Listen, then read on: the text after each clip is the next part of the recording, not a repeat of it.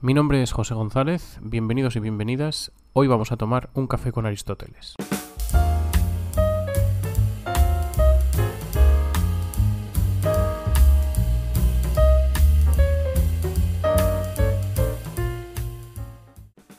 En el siglo III después de Cristo vivió el historiador y doxógrafo Diógenes Laercio, probablemente bajo el reinado del emperador romano Alejandro Severo, Diógenes, aunque a primera vista no parezca un personaje tan trascendente como otros historiadores, como Heródoto, Tucídides o el propio Diógenes de Alicarnaso, tuvo sin duda un papel fundamental al tiempo de recopilar opiniones, noticias, teorías y otros asuntos de la vida cotidiana de lo que él denominó ser algunos filósofos ilustres.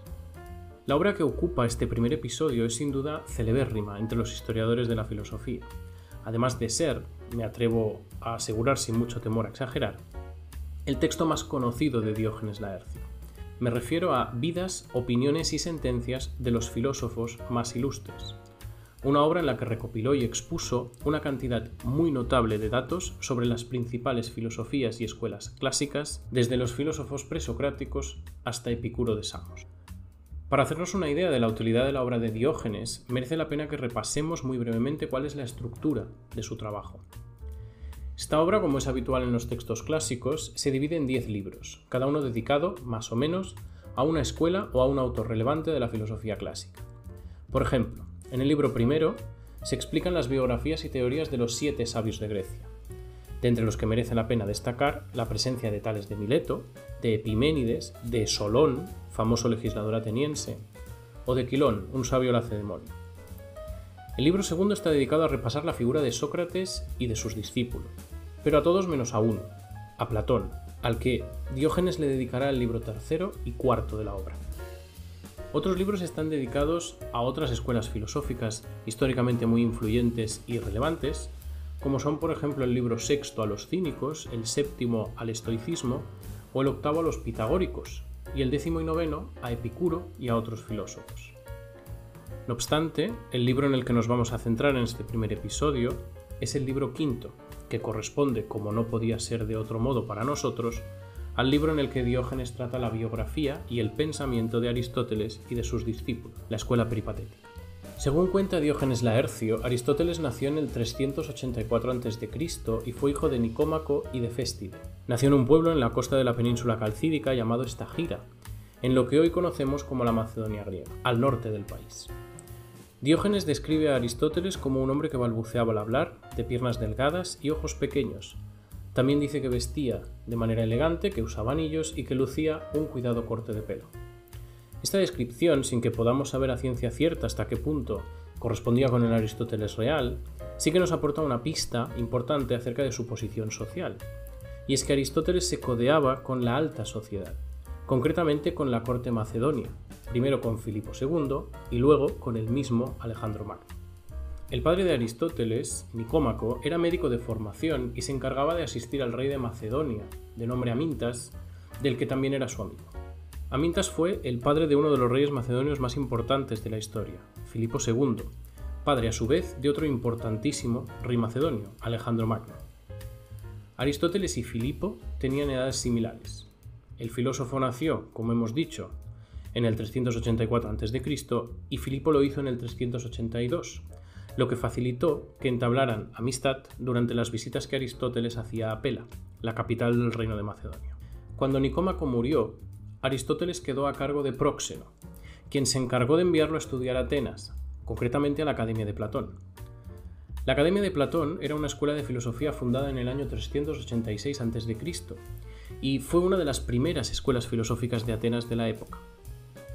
Platón fue un discípulo aventajado de quien se considera uno de los padres de la filosofía, tanto que la historia de la filosofía se divide en parte entre su aparición y lo que había antes de él, Sócrates, por lo que la academia tenía, en tiempos de Platón, un claro carácter socrático.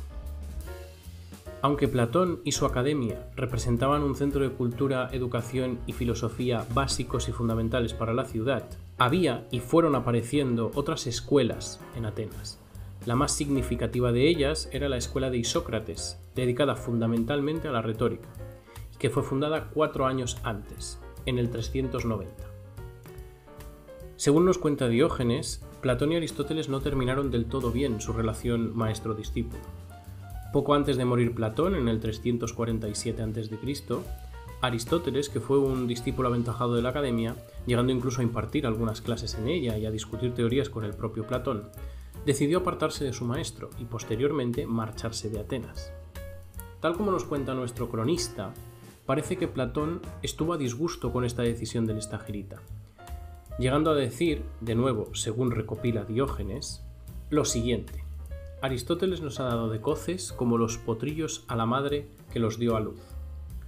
Sin importar realmente si Platón dijo literalmente estas palabras contra Aristóteles, lo interesante es que Diógenes quiso trasladar el enfado de Platón, y eso es lo histórica y filosóficamente relevante, ya que da cuenta del famoso debate acerca de si Platón y Aristóteles tenían concepciones filosóficas opuestas y si por ello llegaron a distanciarse realmente.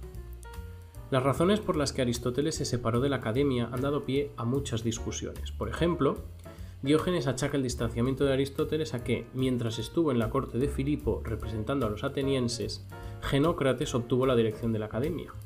Y cuando volvió a Atenas y vio que el puesto no iba a ser para él, decidió iniciar su propia escuela, el Liceo. No obstante, Diógenes parece estar cometiendo aquí un error importante. Para empezar, el primer escolarca, es decir, el primer director de la academia, tras la muerte de Platón, no fue Genócrates, sino que fue Espeusipo, que era sobrino del mismo Platón. Sin embargo, de lo que nos cuenta Diógenes podemos deducir que hubo en la academia algo así como una disputa de sucesión tras la muerte de Platón. Fuentes modernas nos cuentan que tras la muerte del filósofo hubo tres candidatos a escolar, Aristóteles, Espeusipo y Genócrates. Se ha discutido mucho acerca de por qué no fue elegido Aristóteles en lugar de Espeusipo, y esas discusiones han alimentado el mito de la discrepancia entre el maestro y el discípulo. Sin embargo, la historia nos brinda una explicación mucho más adecuada para todo esto, una explicación que atiende a la situación política que vivía Grecia, fruto de las campañas expansionistas lideradas por Filipo, y que probablemente fueran el motivo por el que Aristóteles decidió en ese momento abandonar Atenas y tal vez perder la posibilidad de relevar a su maestro en la dirección de la academia. Filipo tenía una concepción del poder político y militar de tipo expansionista y relativamente centralizadora. Desde hacía un tiempo había iniciado campañas de expansión por el norte de Grecia y estaba totalmente determinado a extender su influencia por todo el territorio que le fuera posible. Cuando Platón muere y Aristóteles eh, decide marchar de Atenas, los enfrentamientos entre esta polis y el reino de Macedonia ya llevaban algo más de una década en activo. Y específicamente, en el 348, un año antes de morir Platón, Filipo había saqueado la ciudad de Olinto, situada en la península calcídica. Como podemos imaginarnos, la imagen de los macedonios en Atenas se encontraba en franca decadencia y el agravante del saqueo de Olinto fue lo que probablemente hizo que Aristóteles se marchara de la ciudad en busca de lugares más seguros para él. En cualquier caso, fuera cual fuera la razón por la que Aristóteles abandonó Atenas en este momento, lo cierto es que la abandonó, estableciéndose en Asos, en la costa del Asia Menor. Se casó con Pitia y tuvo una hija a la que le puso el mismo nombre. Tras la muerte de su esposa Pitia, tuvo un hijo con otra mujer, Erpílide, al que llamó Nicómaco, como su padre. Aristóteles vivió primero en Asos y luego en Mitilene, hasta el año 343 a.C., cuando Filipo lo mandó llamar a la corte de Macedonia con el objetivo de confiarle a él la educación de su hijo Alejandro. Aristóteles instruirá a Alejandro durante dos o tres años, y en el 335 a.C. volvería a Atenas, donde viviría los siguientes 12 años tiempo en el que fundará y dirigirá su propia escuela de filosofía, el Liceo. El sentimiento antimacedonio que se respiraba en Atenas se mantuvo latente y se fue apaciguando con el paso de los años. Sin embargo, tras la muerte de Alejandro Magno en el 323 a.C., este sentimiento antimacedonio resurgió en Atenas. Esto forzó el último éxodo de Aristóteles de la ciudad, a los 61 años, estableciéndose en la isla de Eubea, en Calcis, donde acabaría muriendo a la edad de 62 años. Después de narrarnos la vida de Aristóteles, Diógenes Laercio hace una pequeña introducción a la obra del filósofo, explicándonos las ideas principales de su pensamiento y mostrándonos así la relevancia de este autor en la historia de las ideas. Aristóteles escribió acerca de casi cualquier ámbito del pensamiento humano, desde la biología hasta la política, de la lógica a la metafísica, pasando por la física, la ética, la retórica o la poética. Según dice Diógenes, el filósofo escribió 445.270 líneas, lo cual, más allá de que esta cifra sea realmente exacta, da muestra de lo prolífico que fue Aristóteles y de la importancia que tuvo para el desarrollo del saber del ser humano en general. Aristóteles defendió que el sentido de la filosofía tiene dos aspectos, lo que conocemos como filosofía teórica y la filosofía práctica. La filosofía teórica fue para Aristóteles un estudio necesariamente previo y fundamental. Fundamental en el sentido de que da el fundamento del pensamiento, las herramientas, los modos de proceder.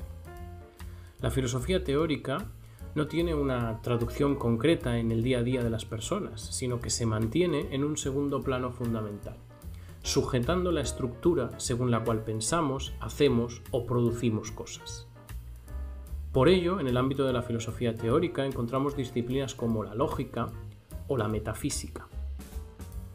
Por otro lado, la filosofía práctica corresponde con el estudio de los asuntos de la acción humana.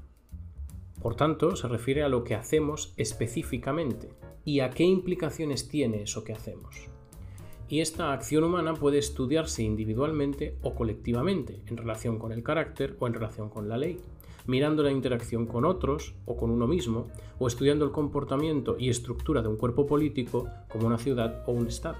Por ello, dentro del ámbito de la filosofía práctica encontramos disciplinas como la ética o la política, pero también como el derecho o la economía.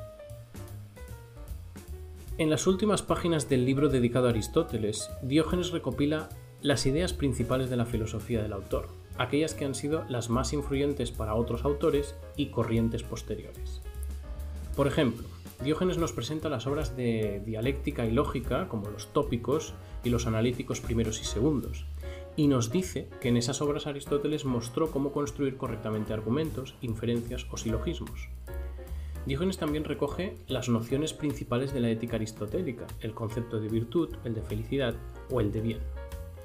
Define también la amistad como una relación de benevolencia recíproca y sus especies, es decir, las que se basan en el interés, en el placer o en el carácter.